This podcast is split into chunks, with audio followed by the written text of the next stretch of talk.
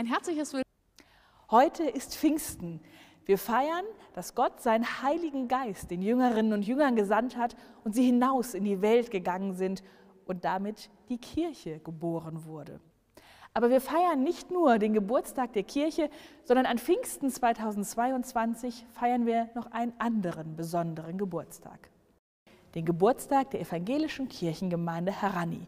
Denn seit dem 1. Juni sind die evangelische Kirchengemeinde Emmaus, die Kreuzkirchengemeinde, die evangelische Kirchengemeinde Sodingen und Baukau und die Zionsgemeinde eine neue Gemeinde.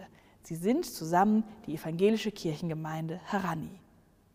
Also herzlich willkommen zur ersten Online-Andacht aus der Kirchengemeinde Harani. Schön, dass Sie mit dabei sind.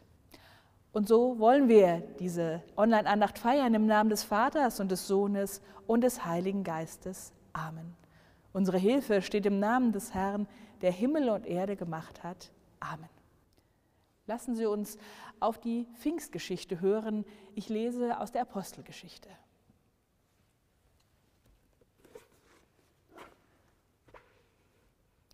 Als der Pfingsttag gekommen war, waren sie alle beieinander an einem Ort. Und es geschah plötzlich ein Brausen vom Himmel wie von einem gewaltigen Sturm und erfüllte das ganze Haus, in dem sie saßen. Und es erschienen ihnen Zungen, zerteilt und wie von Feuer, und setzten sich auf einen jeden von ihnen. Und sie wurden alle erfüllt von dem Heiligen Geist und fingen an zu predigen in anderen Sprachen, wie der Geist ihnen zu reden eingab. Es wohnten aber in Jerusalem Juden, die waren gottesfürchtige Männer aus allen Völkern unter dem Himmel. Als nun dieses Brausen geschah, kam die Menge zusammen und wurde verstört, denn ein jeder hörte sie in seiner eigenen Sprache reden. Sie entsetzten sich aber, verwunderten sich und sprachen, siehe, sind nicht diese alle, die da reden, Galiläer? Wie hören wir sie denn ein jeder in seiner Muttersprache, Pater und Meder und Elamiter, und die da wohnen in Mesopotamien, Judäa und Kappadokien, Pontus und Provinz Asia, Phrygien und Pamphylien, Ägypten und der Gegend von Kyrene in Libyen und Römer, die bei uns wohnen, Juden und Proselyten, Kreter und Araber. Wir hören sie in unseren Sprachen die großen Taten Gottes verkünden. Sie entsetzten sich aber alle und waren ratlos und sprachen einer zu dem anderen, was will das werden? Andere aber hatten ihren Spott und sprachen, sie sind voll süßen Weins. Da trat Petrus mit den, zu den Elfen, erhob seine Stimme und redete zu ihnen, ihr Juden und alle, die in Jerusalem wohnt, das soll euch kundgetan, vernehmt meine Worte. Denn diese sind nicht betrunken, wie ihr meint, ist es doch erst die dritte Stunde des Tages, sondern das ist's, was durch den Propheten Joel gesagt worden ist. Und es soll geschehen in den letzten Tagen, spricht Gott, da will ich ausgießen von meinem Geist auf alles Fleisch und eure Söhne und eure Töchter sollen Weissagen, und eure Jünglinge sollen Gesichte sehen, und eure Alten sollen Träume haben. Und auf meine Knechte und auf meine Mägde will ich in jenen Tagen von meinem Geist ausgießen, und sie sollen Weissagen. Und ich will Wunder tun oben am Himmel und Zeichen unten auf Erden, Blut und Feuer und Rauchdampf. Die Sonne soll in Finsternis verwandelt werden und der Mond in Blut, ehe der große und herrliche Tag des Herrn kommt und es soll geschehen. Wer den Namen des Herrn anrufen wird, der soll gerettet werden.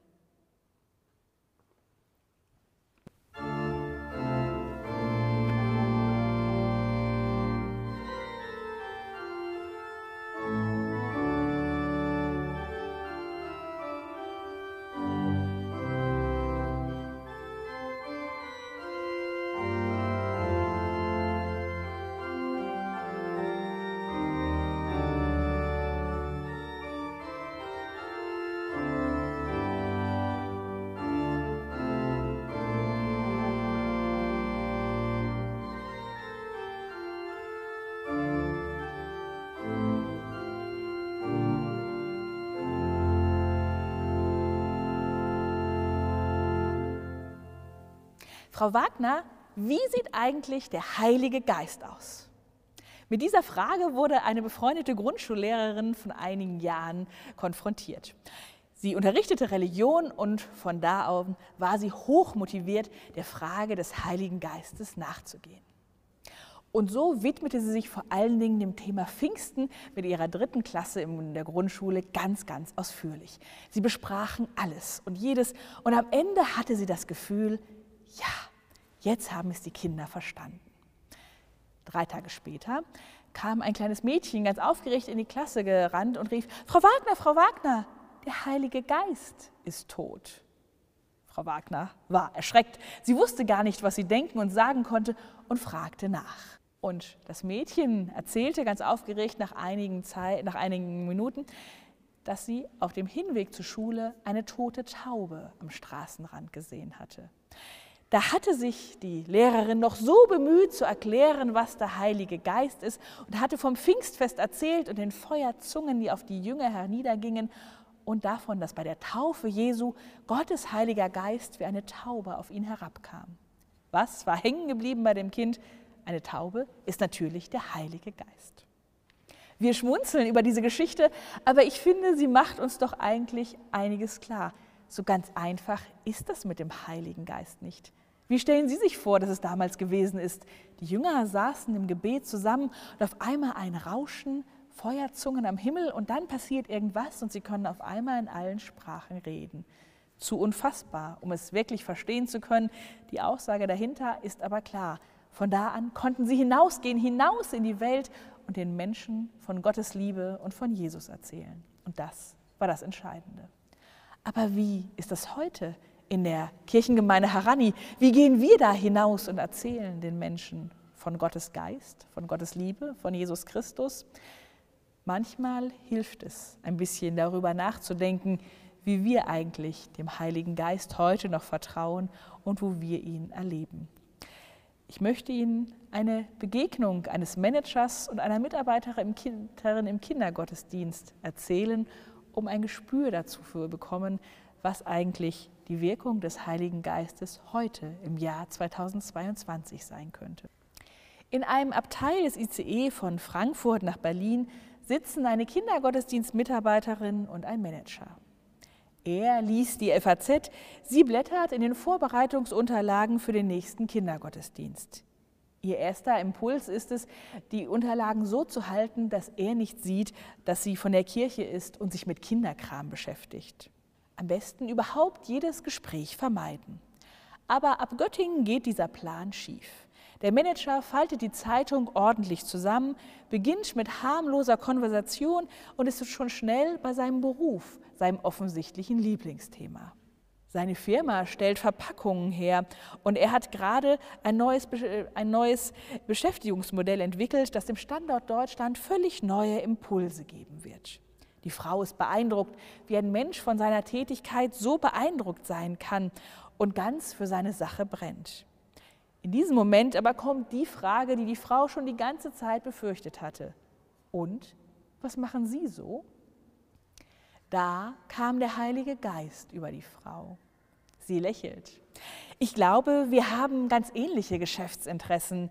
Wir haben gerade auch ein völlig neues Konzept für den Standort Deutschland entwickelt. Allerdings arbeiten wir weniger mit Verpackungen, sondern mehr mit Inhalten. Wir wenden theologische Basisprinzipien an um eine positive Modifikation der Persönlichkeit unserer Klienten herbeizuführen. Er hat keine Ahnung, wovon sie spricht, würde das aber niemals, wirklich niemals zugeben. Haben Sie ein Büro in Frankfurt? Oh, wir haben mindestens eins in jeder Stadt, von Alaska bis Kasachstan. Wissen Sie, die neuen Märkte sind für uns schon lange neue alte Hüte. Unsere Führungsebene plant, bis zum Ende der Geschäftsperiode mindestens ein Standbein in jedem Land der Welt zu haben. Haben Sie auch so etwas vor? Äh, nein, noch nicht, stammelt er. Aber Sie haben Ihre Führungsebene erwähnt. Wie machen die das? Es ist ein Familienunternehmen. Es gibt einen Vater, einen Sohn und ein, ja, einen guten Geist. Nun ja, die drei halten alles am Laufen. Und die Mitarbeiter, fragt der Mann, oh, die haben einen ganz besonderen Geist, der das Unternehmen prägt. Es läuft ungefähr so. Der Vater und der Sohn gehen so liebevoll miteinander um, dass sich ihre liebevoller Geist auf die Mitarbeiter überträgt und sie auch liebevoll miteinander umgehen. Und wie ist es bei Ihnen?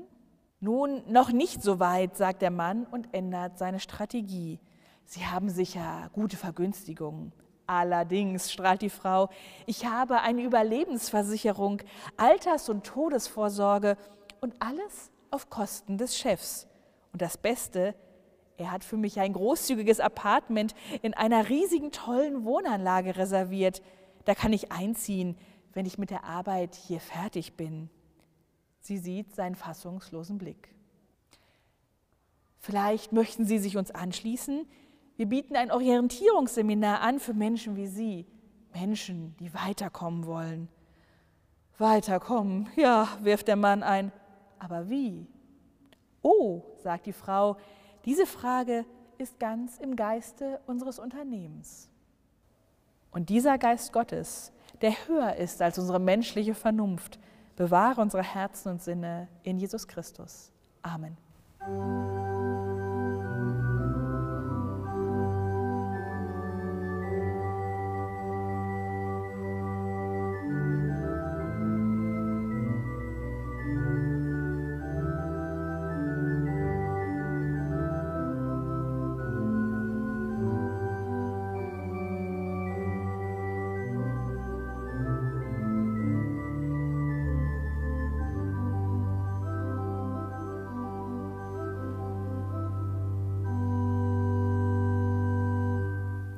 Lassen Sie uns mit und füreinander beten. Großer Gott, wir bitten dich, sende deinen Geist den Menschen, die in der Welt das Sagen haben, die, die über Krieg und Frieden entscheiden können. Schicke ihnen deinen Geist, auf dass sie vom Geist erfüllt endlich alle alles dafür tun, dass nicht Waffen ohne Ende geliefert werden, sondern dass Frieden werde in der Ukraine und all den anderen unzähligen Orten dieser Welt. Ewiger Gott, Schicke uns deinen Heiligen Geist und sei bei den Menschen in der neuen Kirchengemeinde Harani. Sei bei denen, die ein bisschen Sorge haben vor dem, was kommen mag, wie bei denen, die voll Freude voranstürmen und sich freuen auf das, was kommen mag. Sei uns allen nah und hilf uns in Vielfalt eine neue Einheit zu leben, in der wir gemeinsam deinen Willen vorantreiben, unseren Glauben teilen und gestärkt in die Zukunft gehen. Ewiger Gott, schicke jedem Menschen auf dieser Welt deinen Heiligen Geist, auf dass jeder Mensch sich von dir geliebt und geborgen weiß und spürt, dass es nichts gibt, was, dich von dein, was uns von deiner Liebe trennen kann. Lass uns spüren, dass du in Freud und Not nicht von unserer Seite weichst. Amen. Und alles, was sich sonst in unseren Herzen bewegt, legen wir jetzt in die Worte, die Jesus Christus zu beten uns gelehrt hat. Vater unser im Himmel, geheiligt werde dein Name, dein Reich komme, dein Wille geschehe, wie im Himmel, so auf Erden. Unser tägliches Brot gib uns heute und vergib uns unsere Schuld, wie auch wir vergeben unseren Schuldigern. Und führe uns nicht in Versuchung, sondern erlöse uns von dem Bösen. Denn dein ist das Reich und die Kraft und die Herrlichkeit in Ewigkeit. Amen. Und nun lasst uns mit Gottes Segen in diesen Pfingsttag gehen und in alle kommenden Tage. Gott segne dich und behüte dich. Gott lasse sein Angesicht leuchten über dir und sei dir gnädig. Gott erhebe sein Angesicht auf dich und schenke dir Frieden. Amen.